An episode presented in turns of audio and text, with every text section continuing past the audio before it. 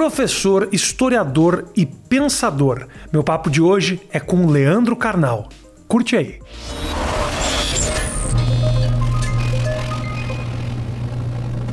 Carnal, muito obrigado pela tua visita. Eu é que agradeço. Confesso que eu estou me sentindo ridículo com esse transplante capilar na minha cabeça. Enquanto um homem bonito assume sua calvície, com autoestima. Tem duas maneiras de você aumentar a sua autoestima: é aumentar a boa forma física ou ganhar mais dinheiro. Ganhar As mais duas dinheiro. coisas são eficazes. Pode ser. Na minha idade em diante, o dinheiro funciona mais do que o corpo. A gente dá. Você acha que hoje é, a gente dá mais importância para o desenvolvimento físico? A gente está num momento vaidoso enquanto humanidade ou a gente está indo mais atrás do dinheiro? Eu acho, Rafinha, que nós temos marketing pessoal e as redes reforçaram isso. Então você pode, inclusive, encontrar um espaço quando o seu corpo, sua cabeça ou qualquer questão sua não se enquadra nesse mainstream, na maneira principal de consumo, você também tem espaços e nichos para ser, por exemplo, uma pessoa que tem características fora da área de consumo, mas é especial. Mas, grosso modo, você precisa cuidar dessas coisas, porque você vende tudo junto. Por exemplo, não, não é mais um autor que escreve um livro. Esse autor vai ter que fazer vídeo para o Instagram. Esse autor vai ter que fazer mini depoimentos para o Face. Esse autor vai ter que postar fotos no Twitter e no dia do lançamento ele tem que atender as pessoas. Então aquele autor recluso, como o autor, não sei eu, do Apanhador nos Campos Centeio, que lança o livro e se esconde, que é um sonho de consumo. Você gostaria que fosse assim? Ah, eu gostaria de me comunicar com o público pelas obras, mas morar em, em um lugar distante. Entendi. Agora, a... como, é que, como é que você virou um pensador, Carnal? Como é que, da onde surgiu essa história? Você é de São Leopoldo, Sim. a cidade do grande Transurb, talvez o trem de superfície mais inútil da história do planeta, que chega até São Leopoldo e nem vai até Novo Hamburgo. É, hoje ele vai um pouquinho mais, Passou, mas o, o metrô de superfície é uma solução econômica, né? porque fazer túnel em uma área que não é central urbana Sim, seria muito sentido. caro. Mas São Leopoldo faz parte da grande Porto Alegre e como tal ele é acho que em parte absorvido pela gravidade de Porto Alegre. Uhum. É uma cidade pioneira da imigração alemã, mas eu, é difícil eu saber como eu me tornei um pensador, pensando e estudando desde muito cedo. Acho que a pergunta que você esconde nessa é como eu me tornei um pensador conhecido. Uhum. Porque há milhares, centenas de milhares de pensadores. Ah, isso é, é mais complicado. Como todo filho que deu certo em algum sentido, eu tenho muitos pais.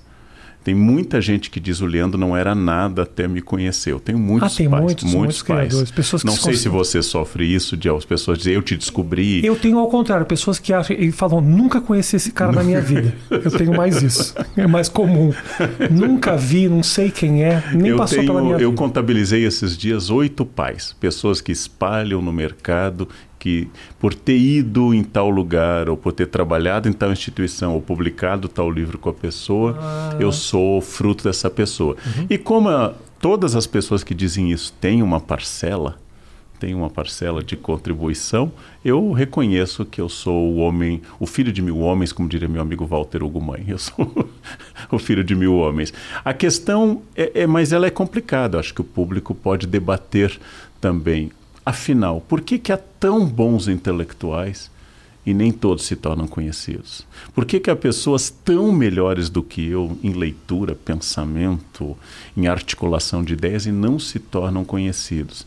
É muito difícil. É a mesma pergunta que se faz, há pouco nós conversamos com o segundo lugar no Miss Universo, que é a brasileira, extraordinária.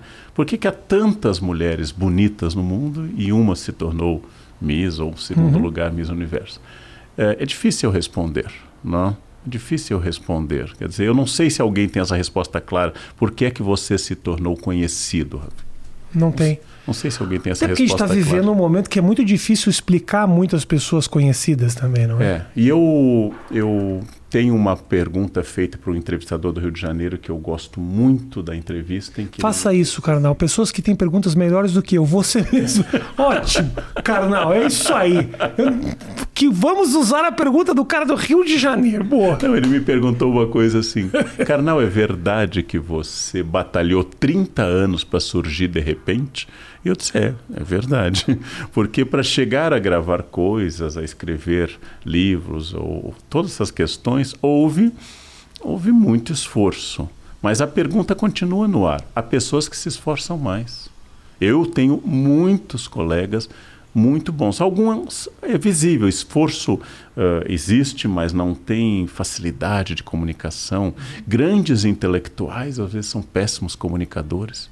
Tem isso É muito, muito frequente. Eu tive aula na USP com gente brilhante que até hoje, além das aulas brilhantes que deram, eu lembro da voz para pegar no sono. Quando eu tenho insônia, eu lembro de algumas vozes, eu me concentro, eu visualizo a cena e eu relaxo por completo. Eu tinha um professor que dava aula à tarde, calor, e eu segurava o queixo e o queixo caía. Mas era mais forte que E você. era muito boa a aula, mas era muito monótono. Chata, né? É muito mal. E aquilo que eu dizia quando organizava cursos livres, existe aquele professor que a gente chama injustamente, porque é uma generalização de professor de cursinho, que é um showman, que canta, que dança, que pega uma vassoura e faz uma valsa para explicar mitocôndria, que encena a batalha de Poitiers dos, dos árabes contra os francos. E ele é brilhante na interpretação. É um stand-up completo, mas o conteúdo nem sempre é tão bom. Sim. A função dele é entreter. Isso Às é injusto. É injusto falar de todos os professores de cursinho, porque eu conheci muitos, e eu próprio fui professor de cursinho. Mas, ah, e o outro é aquele intelectual poliglota que estudou as fontes, mas fala naquele tom de voz. A única pessoa que faz o tempo voltar. Faltam cinco minutos para o fim da aula. Você olha e você olha de novo, faltam sete. e olha de novo, faltam dez. Você entra num, num salto quântico de monotonia É. e ele é monotonia e ele é uma, uma pessoa boa. Eu tive pessoas assim na USP. Então, é uma pergunta: quem reúne suficientes habilidades de stand-up com boa formação? Quem reúne isso? Esse é mais difícil fazer. Eu sou pura enganação, Carnal. Ah, Pura enganação. Me Todos admito. nós somos fraude, mano. Eu Todos nós somos fraude. fraude. porque depende da comparação. não? Eh, sempre depende da comparação. Eh, eu era o, sou o homem mais baixo da família carnal. Então cresci com 1,82m, me sentindo um gnomo. Aí vou para Portugal, eu me sinto Um gigante. um gigante. Aí vou para Holanda, volto. Volta a ser gnomo. Volto a ser um gnomo. Quando Vou para Noruega, né, não consigo nem conversar com as pessoas Uhum. de tão alto. Então, todos somos fraude. e A síndrome do impostor, ela é muito forte para todos nós. Mas como você lida com essa fraude? Todo chefe sabe que tem aquele ovo que ele não sabe fritar. Todo professor, ah, eu sou historiador. Tem aquele período da história que o meu conhecimento é idêntico ao de qualquer pessoa. Aham. Todos nós temos buracos. Como você lida com isso? Ah, a sua estratégia é boa, você a utiliza com frequência, utilizou aqui. A autodepreciação, Sim. eu sou uma fraude, esse implante é ridículo, ela é um recurso retórico. É. A gente chama de petitio clementice. É, eu peço a clemência do público mediante a minha diminuição. Aham. Então, eu sou uma fraude, o público baixa a guarda e te aceita. Naturalmente, você está dialogando com alguma fama interna ou externa de que você seja arrogante. Está revelando todos os meus segredos. Não, eu, eu estou é dizendo ao verdade que ele público. está falando, é verdade. Então, se as pessoas lhe reconhecem como reconhecem a mim como vaidoso, arrogante, a estratégia melhor é você diminuir. Isso é uma estratégia retórica. Uhum. Ela funciona. Dominá-la causa graça. Causa graça. Então, as pessoas vão comentar a minha careca ou seu implante, comente antes. Ah, não, todos os comentários, acredite, são sobre o meu implante. São Por mais que a nossa conversa esteja maravilhosa, os comentários aqui embaixo são todos a respeito do quão ridículo é o Rafinha com esse tapetinho na cabeça. É, eu, como eu já vi em várias pessoas, eu vou lhe consolar. Piora. Piora. Porque é um processo eu de um sei, ano. Eu sei. Vai, vai piorar. Quando eu virar tinha... cabelo de boneca canecalon. Assim... Aí eu tá bem. Aí quer dizer que tá bem. Olha isso. A evolução máxima já não é muito boa. Mas a, a autodepreciação, eu acho que Comigo sempre foi, meio involuntária, mas eu acho que é quase uma obrigação minha de um homem de dois metros de altura, barbudo. Se eu não faço isso, eu sou, eu acabo soando muito prepotente. Não que eu não seja, uhum. porque para eu ter, acho que para você subir no palco, você sobe no palco, você fala, tem um, um, um ego que você precisa estar muito bem alimentado e muito tranquilo, muito seguro para fazer é. um trabalho desse. Você se sente dessa forma? Eu sinto várias vezes, eu fiz psicanálise por 30 anos e nesse momento não estou fazendo, que às vezes é o contrário. Por que é que alguém é humorista? Porque, como eu conversei com várias pessoas da sua área, porque existe uma tendência depressiva, existe uma tendência de isolamento, existe uma, uma tendência de não querer uh, ver a graça do mundo, então eu a faço. Por que, que eu encontrei, para minha surpresa, tantos atores tímidos. Isso foi uma descoberta para uhum. mim. O ator que acabou de fazer um monólogo no palco, eu vou ao camarim, ele olha para o chão e tem dificuldade de olhar no olho. Porque exatamente o palco é o momento da palavra que a gente chamaria de catarse, é uma palavra filosófica, uh, é o momento que ele consegue lidar com os seus demônios. Então eu acho que existe a prostituta tímida, eu acho que existe uhum. humorista depressivo, eu acho que existe a pessoa que vai para o palco porque a maneira de ela lidar com o fato de que o palco assusta bastante. Uhum. Então, quando eu entro no ambiente e falo alto, conto piadas, pode ser que aquele ambiente seja muito agressivo para mim. Então, é uma maneira de eu lidar com o ambiente. A outra é típica de jovens adolescentes. Eu assumo uma postura blasé. Eu vou para a festa dizendo assim: Isso aqui vai ser um horror porque eu já estou defendido da recusa que eu vou sofrer na festa. Sim. Isso aqui vai ser, isso aqui é, um, é super depressivo, uhum. esse lugar, a música é horrível, as pessoas, as mulheres Sim. não são bonitas. Aí eu vou à festa, sou rejeitado porque uhum. eu sou uma porcaria. Aí eu volto, eu sabia, eu sabia que é, é uma estratégia. Nós temos muitas estratégias. A psicanálise me ajudou a dar nome aos meus demônios, mas eu percebi que eu nunca exorcizei nenhum mas ela me ajudou a dar nomes. E você é essa pessoa que sobe no palco um pouco para com essa atitude de, de se livrar e de, de enfrentar um, um problema ali? De, de, de, muitas formas, todas feridas narcísicas. É, usando uma uhum. palavra que acho que o público capta de forma muito clara. Por que é que você coloca no aparador da sala ou em qualquer lugar de destaque as fotos suas ou de família especiais. Por que, que você coloca a família arrumada no Réveillon, ou em um casamento, ou esquiando uhum. em Bariloche? Porque você não quer mostrar a outra família. Sim. Então aquela foto funciona como uma barreira. Essa é a família que eu gostaria de ser. Essa é a minha ficção. Esta é a minha pós-verdade. A família é aquilo? É mas também é a briga de domingo, também é a traição, também é o adultério. As outras famílias, não a nossa, não a sua e a minha, nem a dos nossos, não. nem a dos nossos espectadores, naturalmente. Não. E então aquela é a coisa que eu quero congelar. E é por isso o sucesso das redes, com filtro, com a postura, examinando bem a foto, mudando tudo, encolhendo a barriga e usando o filtro mais correto, a foto fica boa. E as pessoas passam a consumir a personagem e isto é muito, é um ópio muito poderoso. Você não acha que eu estou sentindo, cara, não posso estar equivocado, agora talvez o nascimento de um movimento um pouco contrário, querendo quebrar um pouco essa onda do falso, do filtro, uh, das mulheres expondo as suas formas do jeito que elas são. É muito libertador isso, assim. É, sim e não. Sim, eu concordo com você. Está em ascensão o movimento Orgulho-me das Estrias, Viva Celulite, isso. sem filtro. Uhum. Por quê? Porque o mercado está consumindo isso. Então aí diria não. Marx profetizou no século XIX, e eu nunca fui marxista, apesar de ter lido muito Marx, que o capitalismo torna tudo mercadoria. Então o capitalismo torna também a anticultura mercadoria. Perfeito. Então o capitalismo absorve a mulher de corpo perfeito e absorve a mulher fora desse padrão. O capitalismo torna um sucesso também a desbocada como torna elegante. Uhum. Então eu diria assim, é uma mesma lógica de mercado. E a lógica atual é venda caro o produto natural. Uhum. Venda caro o produto orgânico, feito por amoras colhidas na face leste de Campos do Jordão, por freiras ursulinas lésbicas ao amanhecer. Aquilo vai fazer sucesso. Sim, mas isso se transformar um pouco, mesmo sendo um movimento mercadológico, é um respiro também, não é? De você poder ver uma pessoa com suas curvas. Eu entendo perfeitamente que, obviamente, ela também está ganhando uma exposição, atenção e likes. Uhum. A quantidade de likes que eu vejo nas mulheres que se assumem como mulheres reais, como se as outras não fossem, que se uhum. matam na academia, talvez, para ter aquele corpo.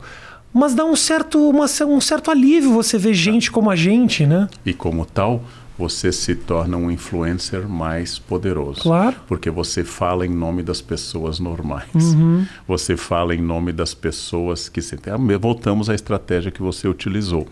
Eu, Rafinha, vou me depreciar porque quase todas as pessoas se têm em baixa conta. Uhum. Quanto mais eu me aproximar delas, mais, mais humano eu fico. Mais humano eu fico. Né? Então, é é uma estratégia e, e, funciona. Eu não acho que ela seja errada. Apenas que eu tenho que entender que se o objeto for a rede social, o produto pode ser uh, o produto natural ou artificial. Perfeito. Ele continua sendo produto, porque antes do adjetivo vem o substantivo produto. E esse produto pode vender a estria e a perna perfeita. Eu fui comprador de arte por um grande banqueiro de São Paulo durante muito tempo. E por um tempo ele quis decorar os banheiros da casa com fotos da revista Playboy. E eu recebia as fotos antes do tratamento. Uhum. Eu recebia porque eu comprava as fotos antes do tratamento. O resultado era espantoso. E eu acho que tinha que fazer uma publicação dessas fotos para que as mulheres fossem justiçadas, uhum. porque ela tem que concorrer com uma criação elas têm que concorrer com algo que não existe. Né? Que não existe. Inclusive, assim, marcas de cirurgia de silicone ou estria ou coisas assim não, não tão uh, fáceis de, de serem encaradas estavam ali. E aí a foto já trabalhada vinha a perfeição. Uhum. Eu disse assim, em nome de um movimento das esposas tradicionais, tinha que haver uma exposição em São Paulo uhum. do antes e do depois. É. Eu, eu, conheci uma pessoa que trabalhava na, fazendo arte e edição de fotografias em fotos de revista de mulher nua. E o cara falou: não existe a mulher mais perfeita que você possa imaginar, ela passa pelo tratamento. Uhum. Por claro. mais linda que ela seja, mesmo a olho nu, inevitavelmente uhum. ela passa por retoques. Isso é muito. Eu tenho, duro. eu tenho algumas amigas. Uh que tem, além do talento, uh, um corpo e um rosto extraordinário, com minha grande amiga Maria Fernanda Cândido, e as pessoas perguntam muito assim, sabendo que somos muito próximos, e elas perguntam, mas ela deve ter chulé, né? Porque não pode ser. Pode ser. Não pode ser assim. É, eu entrevistei ela, é linda, é Não pode ser. E eu conheço a Maria Fernanda em todas as situações. E, assim, não posso depor sobre o chulé da Maria Fernanda, não. logo, pelo menos não é algo que que não foi um problema. Não, não é um problema.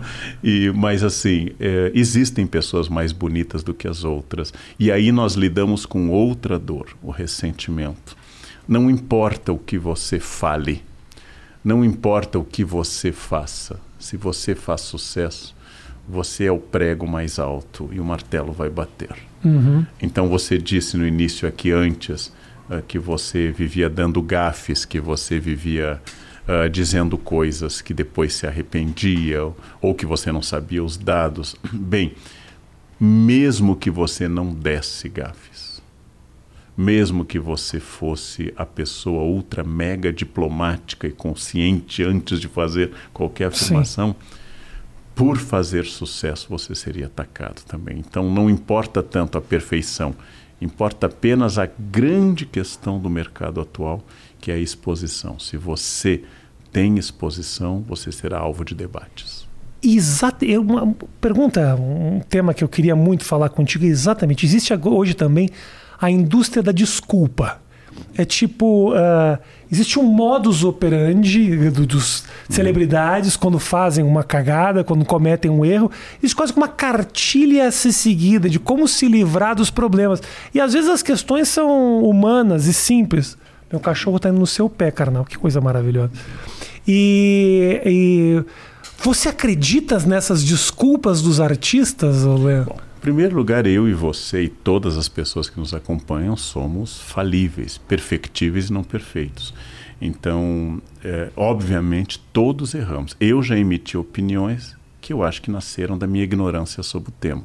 Estudando mais o tema, eu já voltei atrás. Às vezes eu já fui corrigido em expressões que nem em mil anos de reflexão eu chegaria ao caminho. Dando uma palestra no Rio para uma rede de televisão, uh, não vou dizer o nome, mas ficava os estudos em Jacarepaguá, lá onde e ok perfeito é, isso. E eu estava falando e disse para as pessoas que que fulano que eu estava analisando portador de síndrome de Down e uma mãe levantou durante a palestra e disse o meu filho tem Down ele não é portador não é uma roupa. Uhum. ele é Down. Não. eu jamais imaginaria que portador contivesse qualquer questão mas na cabeça dela uh, e ela tem direito a isso, ela tem lugar de fala, ela diz: não use portador. Eu nunca mais usei. Mas esse é o tipo da reflexão que eu, que jamais pretendi ofender alguém nesse campo, não conseguiria sozinho. Tem que ouvir uma opinião. Por isso eu pergunto às vezes, quando eu entrevisto pessoas sobre temas como transfobia ou sobre racismo, eu pergunto qual é o termo que eu devo utilizar porque eu acho que a pessoa tem direito a escolher. E ao mesmo termo. tempo, você usar o termo errado, sem partindo da ignorância, né, partindo uhum. do desconhecimento, uh, muitas vezes pode ser execrado, mesmo você não tendo a intenção de ofender. Sim. Não é? Uh, a gente está, posso estar equivocado, mas a gente está vivendo um momento onde, como esses, todos esses depoimentos são descontextualizados, que você abre precedente para o ódio daquele que te considera o mais preconceituoso do mundo, uhum. mesmo sem conhecimento do assunto. A gente teve recentemente o Big Brother, que teve isso, né? Uhum. Você já deve ter analisado 50 mil vezes, não quero repetir, mas aconteceu muito isso. Teve um menino que fez um comentário da mais absoluta ignorância, uh, que já tinha demonstrado a ignorância em diversos outros momentos lá do programa, e ele foi destruído porque não tinha. Porque chamou o menino, porque brincou com o cabelo, com a peruca do menino. Eu olhava no, no, no rosto do menino e eu via: esse menino não sabe o que ele está falando. Eu entendo que possa ser ofensivo, mas o intuito dele naquele momento não foi de destruir o colega ali. Uhum. Como é que a gente convive com isso? Bom, as palavras ferem com ou sem intenção. Sim. Né? E, e, elas ferem, as palavras ferem de forma muito poderosa. Então, todos temos compromisso de crescer nesse campo. Uhum. Eu vim de uma formação tradicional de classe média, interiorana, católica. Uh, e absolutamente tradicional, e na minha infância não havia cuidados de expressão. Nós não utilizávamos nenhuma expressão atenuante para xingar um colega. Uhum, claro, claro. Nós fazíamos na escola bullying direto, ou éramos alvo dele, pelas expressões sempre, sempre as mais agressivas possíveis. Uh, felizmente o mundo mudou e a gente pode crescer nesse campo. Então, voltando à questão, porque como professor eu volto à questão formulada. Uhum. A pessoa deve pedir desculpas se ela sinceramente errou sinceramente emitir uma opinião por ignorância, ela deve pedir desculpas e o público tem que entender que, assim como o público uh, também pode mudar de opinião, uma pessoa pode mudar de opinião. Se ela fez esse pedido para não perder seguidores, eu acho que é outra questão.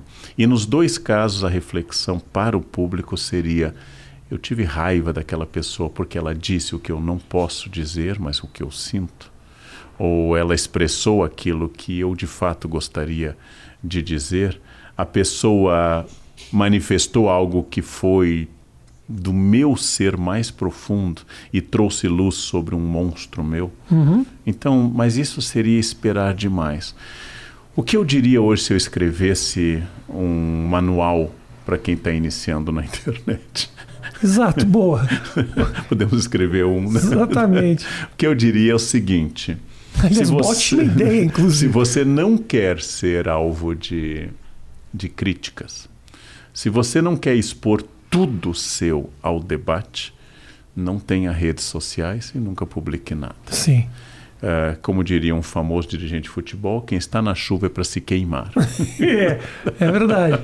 E hoje não tem como não estar tá na chuva. Então, eu aprendi isso. Eu tive muitas lições. Eu tive lições importantes sobre o fato de que você não controla isto.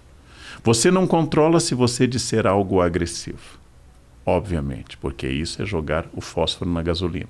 Mas você não controla se você for sempre tranquilo, porque vai parecer para os outros que você só quer seguidores. Uhum. Você não controla se for bonito e você não controla se for feio. Se você for bonito, você é exibido. Se você for feio, você não tem autoestima, você se deprecia. Não tem como controlar. É a velha história do menino, do velho e do burro uhum. ó, que vão vender no mercado e tro ficam trocando de posição e as pessoas criticando os dois lombos do burro, que é absurdo. Não é só o menino burro e o velho, só o velho no burro. E hoje alguém ainda diria que a fábula é um horror porque usa a expressão velho para o homem da melhor animal. idade, burro para o animal, quando deveria falar de um mamífero asinino. Da... Exato. É. E que menino é um ageísmo, é uma, um preconceito de idade. Bom, não tem jeito. Então, aquilo que eu aprendi uma vez com uma pessoa que me disse: diga o que você tem a dizer, evite ser agressivo com a dor alheia né? e aceite que não importa. Quando você puxa o véu da fama, você vai carregar muita coisa. Inclusive dores do mundo. Além dos seus erros, dos seus e dos meus, você vai carregar muita dor das pessoas. Uhum. E isso é incontrolável. Uma menina me agrediu duramente dizendo que eu era um preconceituoso terrível porque eu não gostava de coentro. E ela era do Nordeste. O Gostava de quê? Coentro. Ah, coentro. Minha mulher odeia coentro. coentro. Então, odeia uma boa pessoa precisa. Né? Então, é, ela me disse assim, é porque é o seu preconceito com o Nordeste, porque você é gaúcho, esse povo gaúcho, ascendência alemã. Eu disse, não, minha filha, o coentro é do Mediterrâneo Oriental. O coentro vem das ilhas do Mediterrâneo Oriental. Ele não é do Nordeste. Ele é tão importado para o Nordeste quanto chocolate belga ou qualquer outra coisa. o fato de você gostar de coentro não é um manifesto regionalista. A cozinha tailandesa adora coentro, a mexicana adora coentro. Mas eu descobri que a dor dela, uh, a dor é inconcebível, porque o Nordeste é fruto de grande parte do pensamento brasileiro, da expressão artística, vai de, de grandes filósofos, grandes autores, grandes pintores de riqueza humana e natural, mas que se eu não gostar de tudo que ela gosta, eu estou sendo agressivo com ela. E aí vem uma outra coisa que eu aprendi com a filha de uma grande amiga. Faz muitos anos isso e você vai entender a uhum. referência. Eu tinha acabado de ver o filme Titanic. Eu tive muita raiva do filme. Você teve raiva? Eu tive muita raiva porque eu não gostei do filme e hoje até gosto mais, mas e muitas adolescentes estavam chorando e eu queria que o Leonardo DiCaprio morresse afogado logo, que aquilo terminasse, eu não aguentava mais. E ela começou a dizer, mas eu gostei. Eu disse, não faz mal, né? Eu não gostei. E ela começou a chorar, porque eu não tinha gostado, porque ela gostava muito de mim. E eu entendi uma coisa que é difícil para nós aquarianos. tem gente que precisa que você goste das mesmas coisas. Eu acho isso extraordinário. Então, se você me disser eu amo coentro, eu sei que isso é seu gosto e eu detesto. Não? É, você amou o Titanic, naquela ocasião eu não gostei. Hoje eu revi o filme, acho até mais simpático. Continuo torcendo pelo afogamento. Totalmente.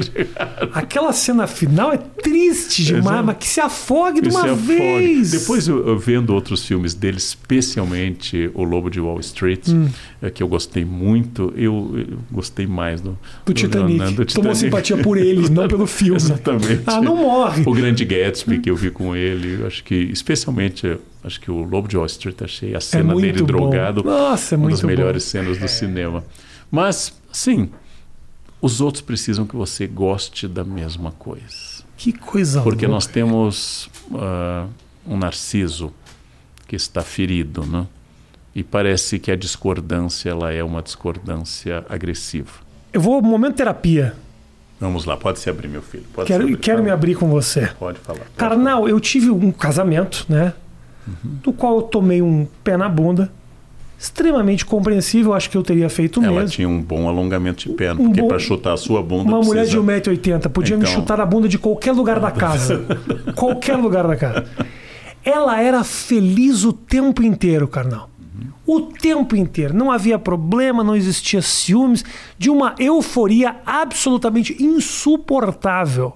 Eu convivi, eu posso dizer, eu convivi com uma pessoa que era feliz o tempo inteiro. Ela estava me mentindo, carnal.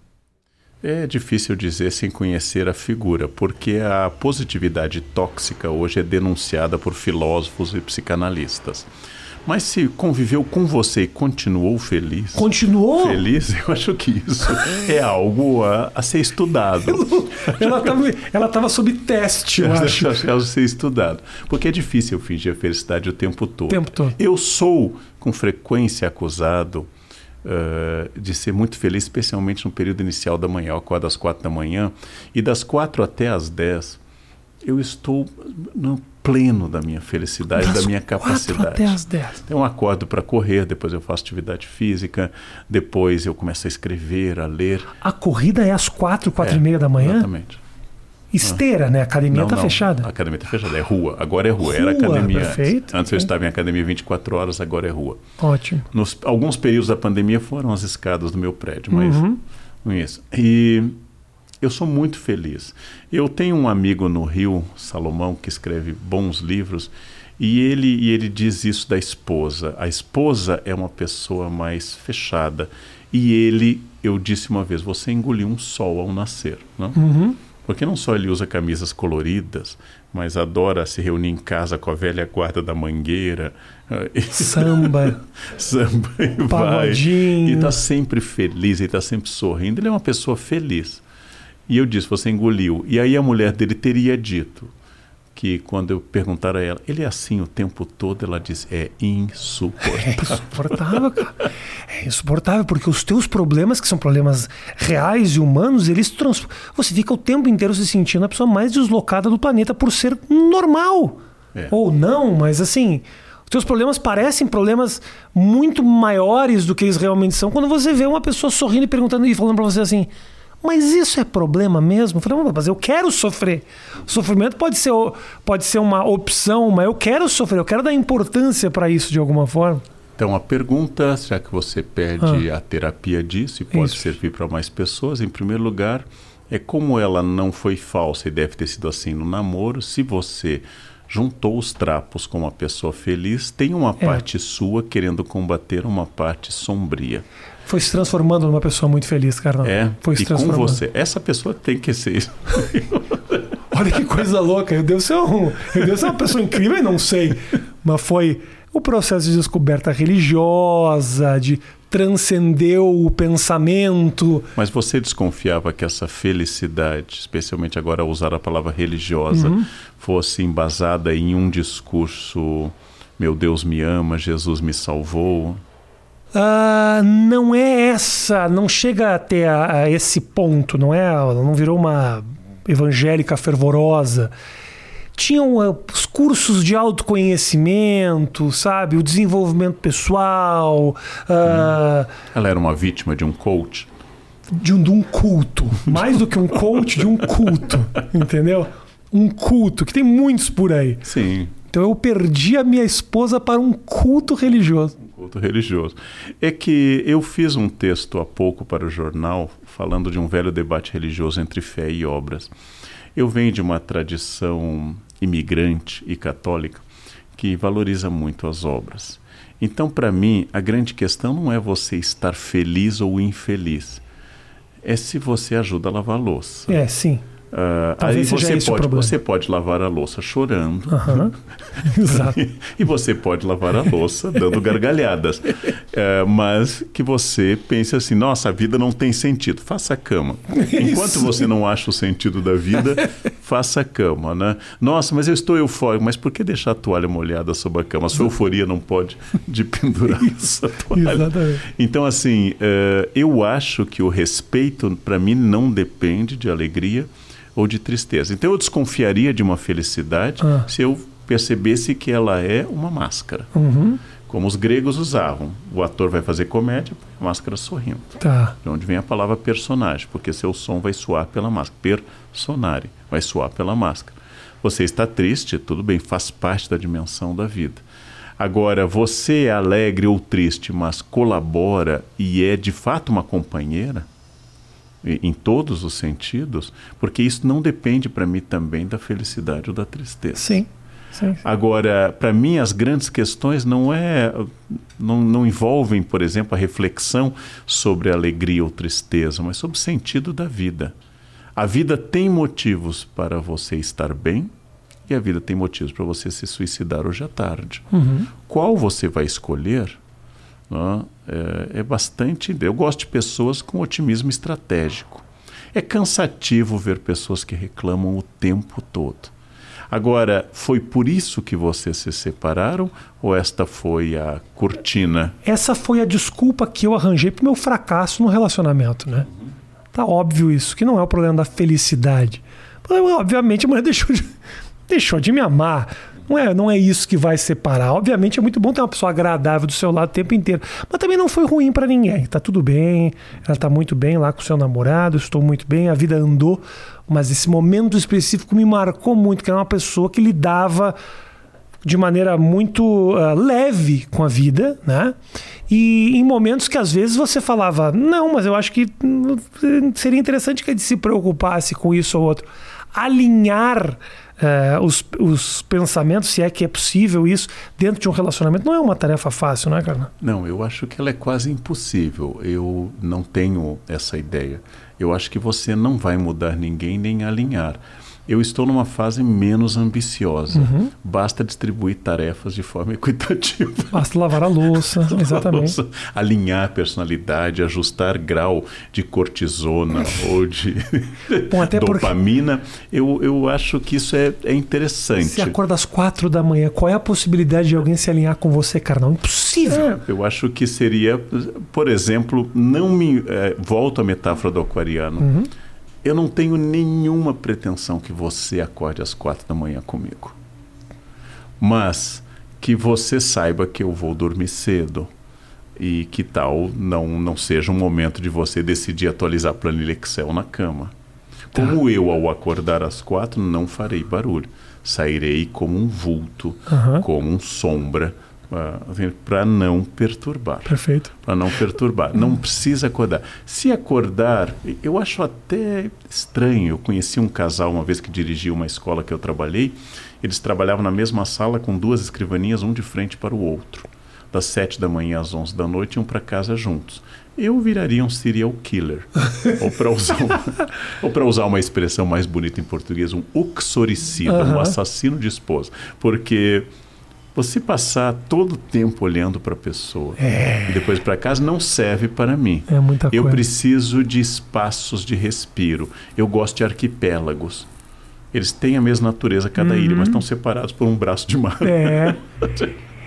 Você sente, Carnal, que as relações elas foram mudando um pouco com esses novos tempos, assim? Porque eu me lembro no Rio Grande do Sul, há um tempo atrás, tinha uma casa de swing chamada Sofazão. Sofazão, junto com o Gruta Azul, dois famosos lupanares. Exatamente. Ou seja. E o Sofazão, assim, isso faz 10, 15 anos atrás. É, é ótimo esse nome Gruta Azul é mais tempo. O do Gruta Azul é antigo. O Gruta Azul é quando tinha gruta, nem existe mais gruta. É dessa época.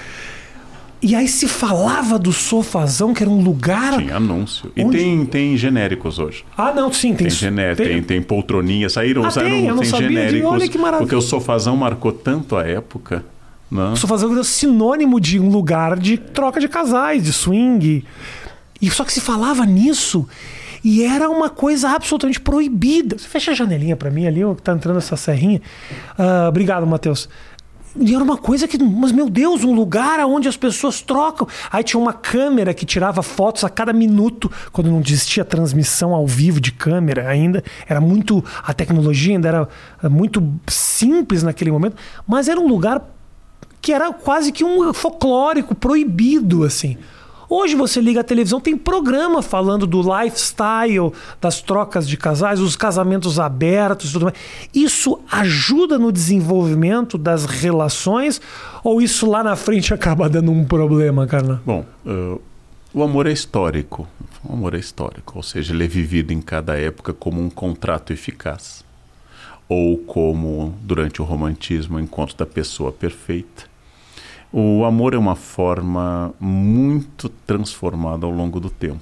Logo que cada um busca, quer ou encontra no amor, varia de pessoa para pessoa e de época para época. E isto é absolutamente uh, tranquilo para um historiador. Existem uhum. histórias do amor, histórias da ideia da fidelidade matrimonial e as ideias variadas que nós temos sobre tudo isso. Então, a ideia, por exemplo, de que você deva juntar afeto com o contrato formal e erotismo permanente, esse é um desafio.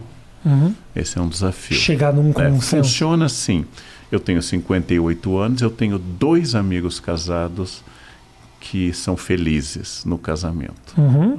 Dois. Dois, exato. Espero e que você tenha muitos amigos. Muitos, okay. muitos. Então é uma, assim, a amostragem é grande. É, não é que sejam felizes o tempo todo, mas encontraram na companheira uh, os dois amigos, um compromisso de vida que eu testo, eu vou, às vezes eu apareço de surpresa para ver se, se não é, é uma cena. e é, é, verdade, esses dois funcionaram. Todos os outros, uh, me incluindo, têm problemas. Eu acho que esses problemas são bons. Uh, eu acho que o casamento pode dar certo, o casamento pode dar errado, mas você tem que ter consciência, por exemplo, que você precisou casar com alguém feliz para uhum. saber que a felicidade não é a condição que mais lhe seduz. Você quer pessoas que lhe escutem mais, porque na sua reclamação matrimonial estava uma questão escondida que tem que ser trabalhada.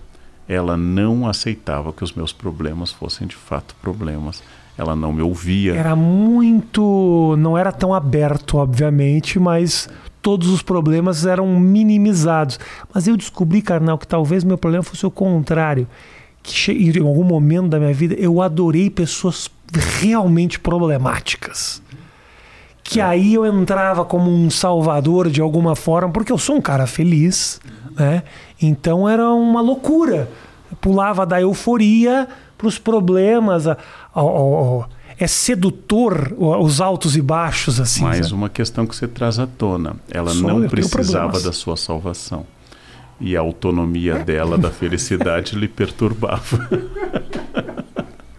Mateus está rindo da nossa TV. Foi você que começou. Eu não deveria Não chame entrado... uma pessoa psicanalizada para fazer psicanálise. Você tem que chamar o amigo do bar. Aquele que você diz, era uma vaca, era uma vaca. Você tem que chamar o amigo do bar, isso. Aquele que você pagando cerveja concorda. Isso, concorda com qualquer merda. qualquer merda. Traz mais uma, mas isso. esse tipo de mulher, mulher você tá melhor. É, é, é que, é que aquilo que você vive, que todos vivemos, Mateus está rindo, mas ele também é, já viveu. Também. aquilo que nós todos já vivemos é é que a relação próxima revela quem você é. E como às vezes isso é muito difícil, eu prefiro trocar de companheira, de companheiro, para não precisar me olhar. Uhum. O tempo que eu posso olhar para o rosto da medusa, da górgona, sem virar pedra, é muito curto. É. É muito curto. Quem sobrevive a esse contato direto com a realidade, com a dor de ser o que é? E quando você às vezes troca de companheira, muito comum nos homens da minha idade, é para que ter alguém que escute minhas piadas e ria de novo, porque elas são todas iguais. alguém para quem eu histórias. alguém que eu possa contar aquela vez que eu estava nos Montes Atlas no Marrocos e, e a pessoa olha com interesse, porque naturalmente quem me conhece há mais de um ano já ouviu essa história. Triste você estar com uma pessoa que quando você vai contar uma história, você se empolga, você lembra que você já contou Já a história. contou. E mais triste quando ela balança a cabeça e ri com entusiasmo e você sente que ela é capaz de fingir para lhe agradar. e aí você já fica pensando na cama, mas é só aqui que ela Só fingiu. aqui. Exatamente. É só aqui que ela fingiu. Então, Ah. é um desafio. O Carlos Drummond dizia que o amor é para maduros. Uhum. Ah, eu acho que, de fato, o amor pressupõe uma maturidade. Não o sexo, não a paixão, não o erotismo imediato, mas o amor. A ideia de que, por exemplo, eu perco potência erótica em qualquer relação. A Isso é primeira triste relação, demais. a segunda ou a terceira não é igual à milésima Não, não é. como diz o pequeno dicionário amoroso, ou 90 relações, ou seis meses, ou o que vier primeiro, mas é um outro número Tá. que eu não lembro. Mas eu ganho o que eu não tinha, que é intimidade e cumplicidade. Isso é um valor. Isso é um valor. Que coisa, né? né? Como equilibrar isso? Ah, Bem, Isso, ótimo. é a quantidade de aceto balsâmico na salada. Eh, Vai variar de gosto, eh, quem não queira nenhum, quem queira muito, quem queira pouco, e vai variar de um terceiro que você não controla. Qual é o problema? Você é o indivíduo A, Rafinha, sua esposa feliz, ex-esposa, era Aham. o B. Só que tem um C, que é o nós. E esse nós só existe no contato do casal. Isso vocês dois não controlam, porque você piora na presença de algumas pessoas e melhora na presença de outras. Com certeza. Quase toda pessoa adulta piora na presença dos pais. Quase Eu só comecei, eu só comecei, eu só tô imaginando, ô Matheus, essa minha conversa com o Carol e a minha mulher que tá no quarto dormindo assistindo. Eu estou fazendo uma terapia sobre minha ex-mulher com a minha mulher assistindo. que aliás é uma pessoa extremamente feliz também. Não é? Isso funcionou como disso. vacina? Você teve um anticorpo atenuado e agora um agente viral faz, atenuado? não adianta. eu- é, a- a- por mais que eu esteja reclamando, parece que eu sou um grande resmungão. Não é tão verdade assim. O que eu acho é, é difícil é às vezes alinhar expectativas dentro de um de um, de um relacionamento. O que você está falando é muito muito verdade, né? Você precisa ser ah, entender a pessoa. Existe o, o C, que é os dois juntos, né? Não é o A e o B. Às vezes o A é maravilhoso, o B. Quantas vezes você. Eu namorei com uma menina que falou, que demônio! Aí um outro amigo meu, alguém que eu conheci, namora, fala que pessoa maravilhosa. O beijo dela é ruim, aí o beijo do outro vai lá e fala, não, mas o beijo dela é bom. E- Entendeu? É, é, o C é que é o que importa, é o que faz isso dar certo. Não existem homens perfeitos e mulheres perfeitas, existe aquilo aquilo que encaixa. É, é é difícil você pensar, porque se não deu certo no Rafa há alguns anos, talvez pudesse dar certo com o Rafa daqui a cinco anos. sim, sim. Ou seja, além da variante tempo e espaço, tem a variante de, de gênero e de expectativa. Muitas relações na juventude perderam a sua força por causa da juventude. Bom, então, é, é completamente instável. Porém, conhecer-se é o primeiro passo. E conhecer-se para não projetar na pessoa que está ao seu lado, que a pessoa amada, que não projete a sua dor. Então, eu não estou crescendo porque eu estou aqui casado toda noite. Sim. Você não está crescendo porque você é fraco.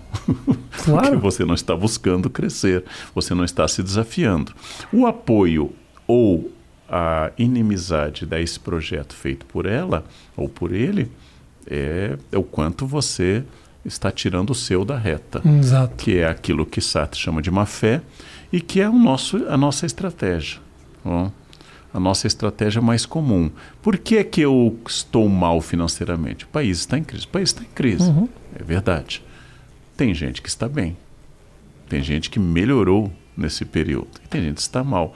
Mas é melhor eu atribuir ao governo, à situação, à pandemia, à minha esposa, a São Paulo, a decadência do tempo, a qualidade da água, que, que eu esteja do que a mim. Agora, é tudo responsabilidade minha, como querem alguns? Não. É o meu diálogo com as coisas. Então, ele é bastante variado. É aquilo que Maquiavel chama de fortuna e virtude, ou seja, as coisas que acontecem e a minha capacidade de interagir com ela. É muito complicado, porque o outro ilumina nossa mediocridade. Uh, é porque enfrentar a intimidade é você. É muito fácil para o Leandro brilhar no palco. Eu tenho manha, eu uhum. tenho uh, conhecimento, eu tenho prática. Sabe os atalhos. Eu sa sei os atalhos, eu sei o que funciona, eu sei as piadas. As... É muito fácil eu gostar de mim por uma hora. Inclusive eu gosto de mim por uma hora. Né? Eu acho legal. Agora, todo dia, uh, entrar no banheiro após eu ter usado, isso demole um pouco. humaniza. É, humaniza a reclamação, as dúvidas. Né? Então, somos menos quando estamos na intimidade. Transformar isso em um espelho em que eu possa ver quem eu sou, porque eu sou quem está no palco, uhum. mas eu sou também muitas outras coisas. E às vezes as pessoas injustamente trocam de companheira porque não toleram mais ser quem são. E a expectativa é que mudando a plateia o texto melhora. Sim. O texto do show melhora. E a mesma coisa. mudando a plateia, você faz isso.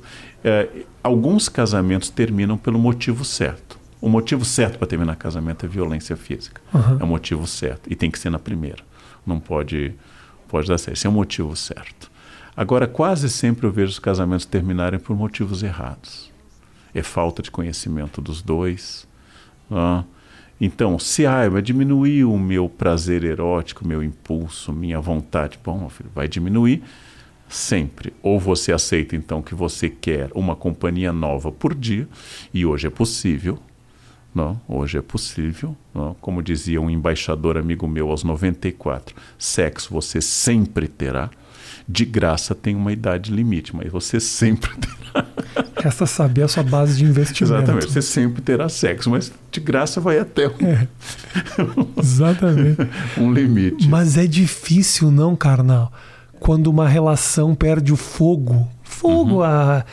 É, e você lembra, né? E ainda mais com aquela pessoa, quer dizer, você tem na sua frente a, a memória de que no início eram três, quatro vezes por dia, depois duas por semana. Mas é três, quatro vezes por dia você já exagerou, cara. Não sei, ah, não, não, sei, não sei em que mundo você vive. Porque, em que mundo eu vivi? De viveu. Mas... eu tenho 58. Uau, três, quatro vezes por dia. Até me deu um susto aqui. Eu falei, nossa, já... minha base minha base é muito menor, Matheus. que vida é louca essa que o carnal levou? Há muito tempo, nossa. há muito. Você sabe que careca é sinal de testosterona. Exatamente, né? é. é eu, sei, eu sei disso, eu sei disso. Mas ah, é louco porque você tem na sua frente a lembrança o tempo inteiro de que aquilo já foi de outra forma. E quando isso vai diminuindo, até que ponto isso não se torna um problema? O que que faz segurar se não isso? As pessoas que falam que o sexo não é importante, eu acho uma loucura isso. É, Mas ao mesmo tempo dar importância também é enlouquecedor. É, o sexo é importante, muito importante. Mas a, a questão da libido ela não é só genital. Então, é, eu acho que varia para as pessoas. Agora, se o sexo é central para você, trata-se de animá-lo com vários recursos uh, ou trocar de companhia, porque o problema é que o casamento é um modelo, mas não é o único modelo. Uhum. Não é o único modelo. Eu acho que ele é um modelo e é um bom modelo para algumas pessoas. Uh, eu tenho grandes amigos que entraram no serviço público e são muito felizes na repetição do horário, né, no, no, fato que eles sabem quanto eles ganharão daqui a 20 anos, porque na carreira eles estarão evoluindo por envelhecimento e mérito. E, e tenho amigos que são grandes empreendedores, estão sempre. Uh, depende do quanto você é viciado ou não em adrenalina Uh, existe um encantamento, aparece no livro do Gabriel Garcia Marques, Amor nos Tempos do Cólera. Existe um encantamento no cotidiano, existe um encantamento na repetição. Algumas pessoas gostam dessa repetição. E eu acho que a idade, como eu sou mais velho, dormir de conchinha é para mim tão erótico como aquela noite que começa na banheira. Você não sente calor, Leandro? Liga o ar-condicionado. Eu sinto um calor. Pega no termômetro. Pá! Minha mulher adora cruzar uma perna, dá dois minutos, minha perna tá suando. É. Eu sou uma conchinha terrível. Primeiro que é dificílimo de encaixar. Não, mas a concha tem sempre a parte externa e aparece É, a sempre bivalve. isso, é isso ela é bivalve, ela sempre tem duas, tem duas cascas. É, é. Agora, eh, existe a bursite de lua de mel, quer dizer que você tentou dormir de conchinha Sim. a vida e seu braço amanhece em estado de putrefação. Adormecido. Existe. Agora, assim, esse carinho, ele pode ser maior ou menor de acordo com o seu com seu gosto também. Ele pode ser de acordo com o seu gosto. A grande questão é que enfrentar a relação, qualquer que seja, inclusive de amizade, mas as relações amorosas, é um desafio de maturidade. Mas eh, o desafio de maturidade não quer dizer que se você não está preparado para o casamento, você não é maduro. Sim. Quer dizer, você tem que se conhecer para saber se esse é o modelo que você Perfeito. quer. Você quer um casamento monogâmico fechado? Eu disse, eu tenho dois amigos assim. Aham. Você quer um casamento eh, em que os dois tenham muito compromisso, mas seja aberto para a experiência de terceiros? É um risco. É um risco levar sede para a fábrica de água mineral. É um risco levar.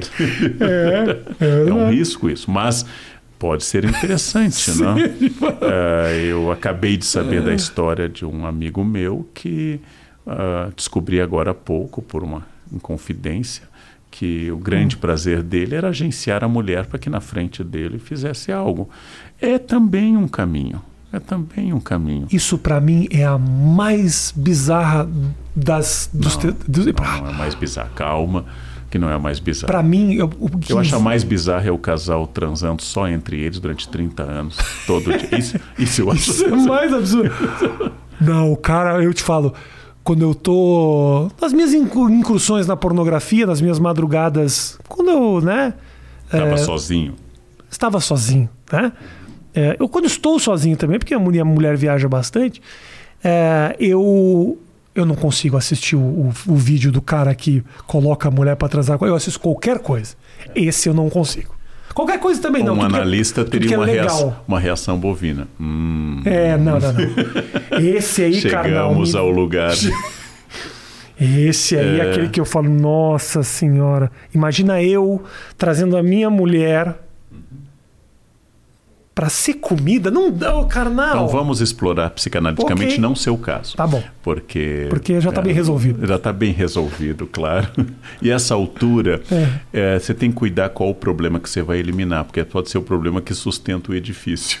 É, Você tem que ter Não cuidado. tocar nela. É, não- naquele jogo de vareta, você tem que ter cuidado ao puxar a vareta. Não, mas isso é o meu narcisismo. Você puxa e o resto. Exatamente. Porque tem derruba tudo. problemas que são a liga do sistema. Pode ser, pode É, ser. em primeiro lugar, o que, que é tara? Eu Hum. achei que eu conhecia, que era uma pessoa versada. Eu entrei numa sex shop em Amsterdã há uns 20 anos. Eu, eu fiquei. Ainda havia fitas. Tá. E, e eu fiquei espantado. Eu não imaginei que alguém tivesse tara por mulher grávida amputada com aparelho. Olha, eu já tive problema com essa questão de tesão por mulher grávida, com as minhas piadas. Não. Não, mas eu, me não, deram- eu não deram imaginei que, que tiveram, assim, que, que houvesse essas libidos. Ah, mas, tem. claro, o desejo é livre. O Aham. desejo é livre. A, a cultura é que tenta domesticar o desejo.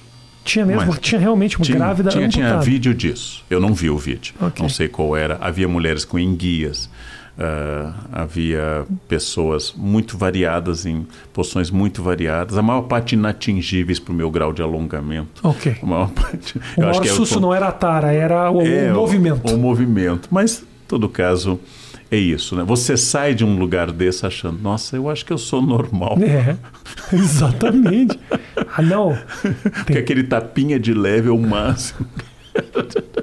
Você chega. Bom, mas voltando.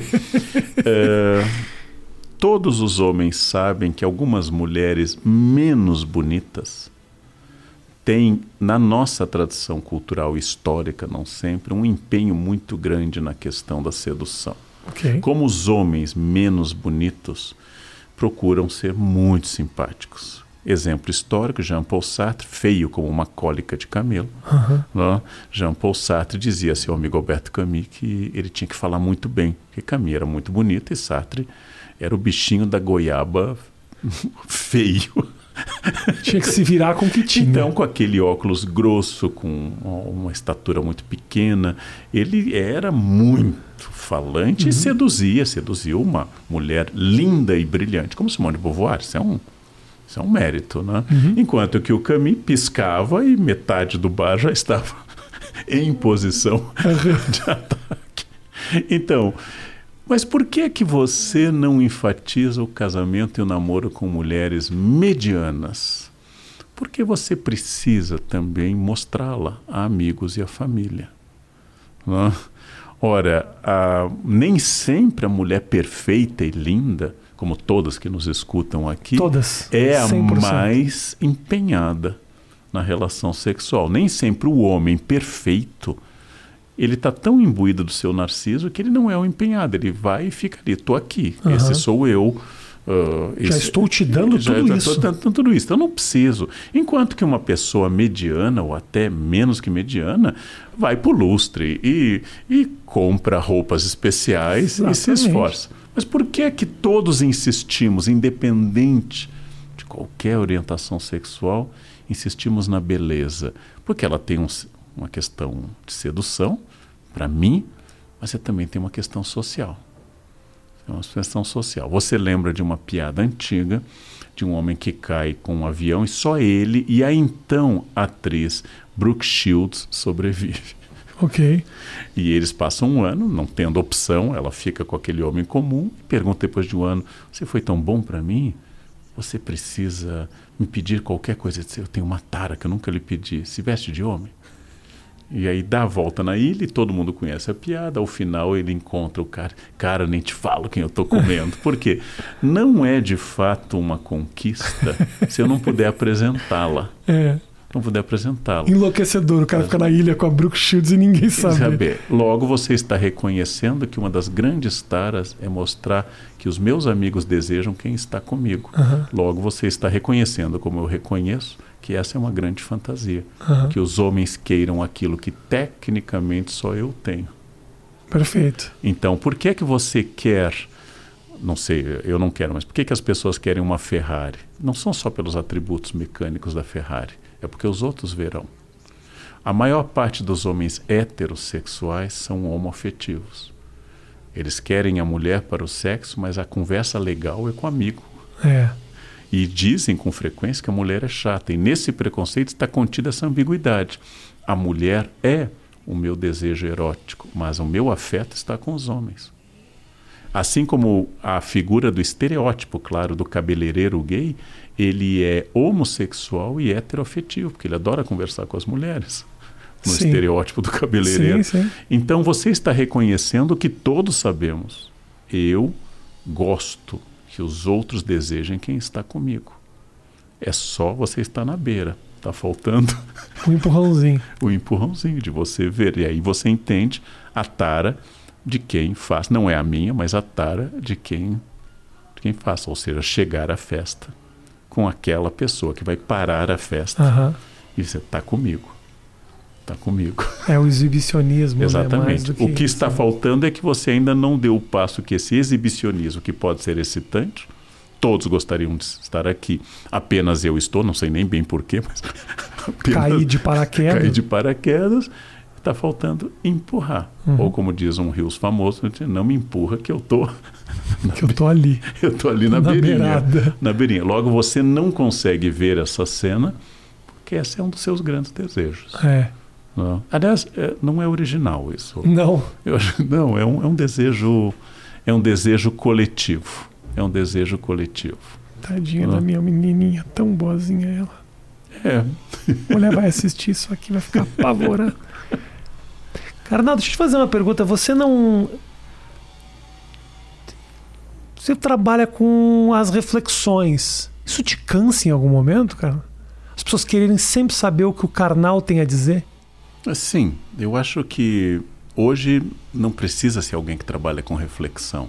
As pessoas entrevistam alguém que é um grande jogador de futebol, uma notável modelo, uma cantora talentosa e querem saber o que ela pensa sobre o Oriente Médio. É.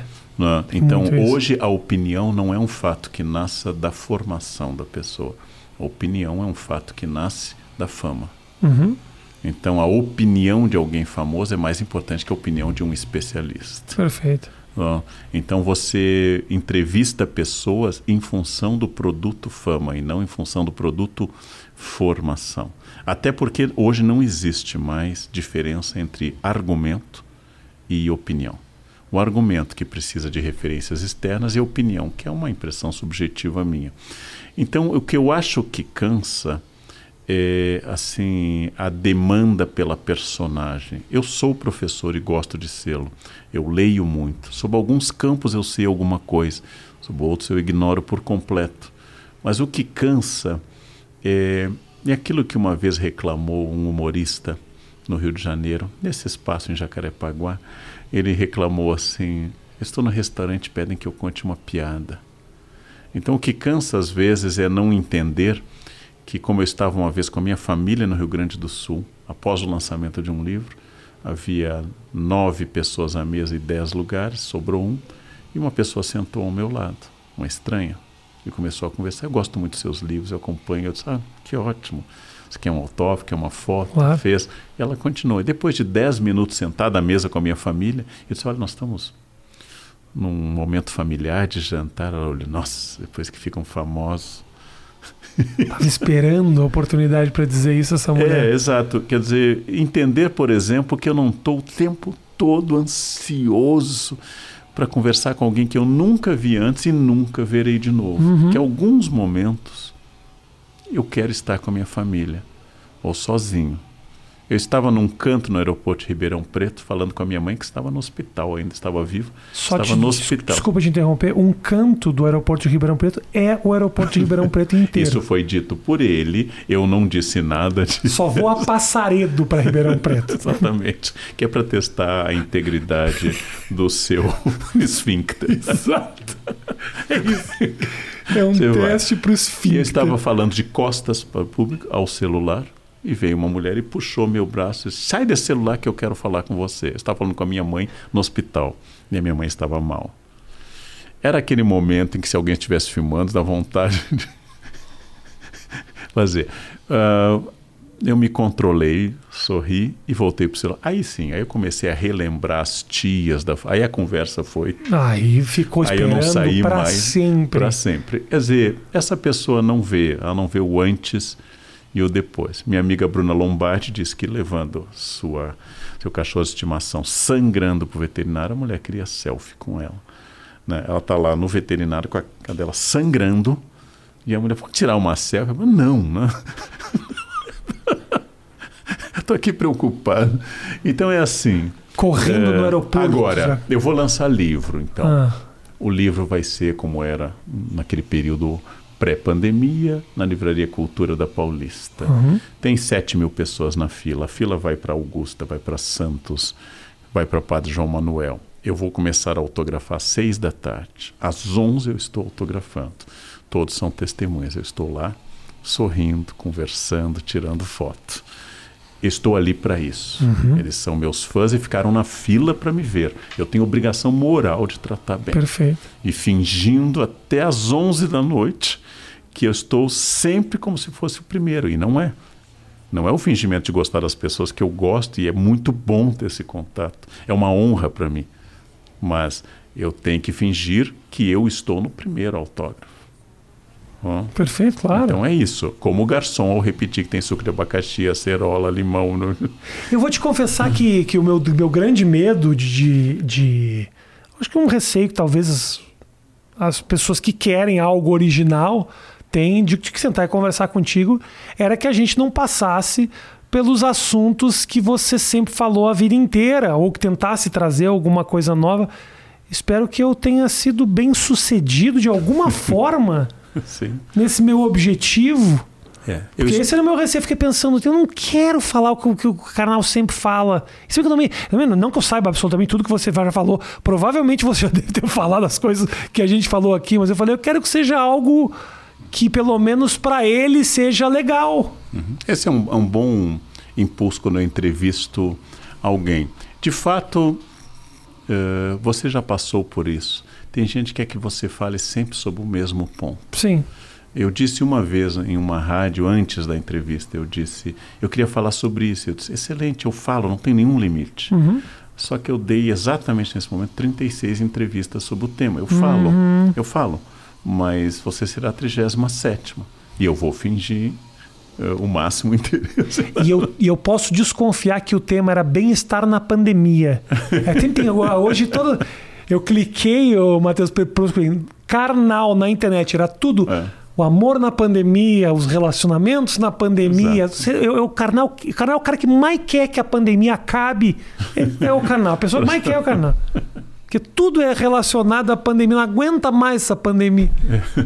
Mas eu acho que, logo. como se espera de um humorista que seja sempre engraçado e diga uma coisa engraçada claro. e fale como se espera isso e aquilo. Mas é, é muito complicado. É muito complicado. As pessoas tem expectativas e eu acho que a pessoa pública tem obrigação de atender algumas das expectativas, uhum. porque você tira a sua vida uh, dessa relação com os. Agora, também acho que tem que entender que, que as coisas, há momentos que você não está naquela, naquela vibe. Um, o Sidney Magal me disse numa, num programa que estivemos juntos, eu nunca imaginei que eu fosse encontrá-lo, porque ele é um era uma pessoa que eu vi desde a juventude cantando, o Cine Magal me disse: Carnal, eu não posso dormir num voo.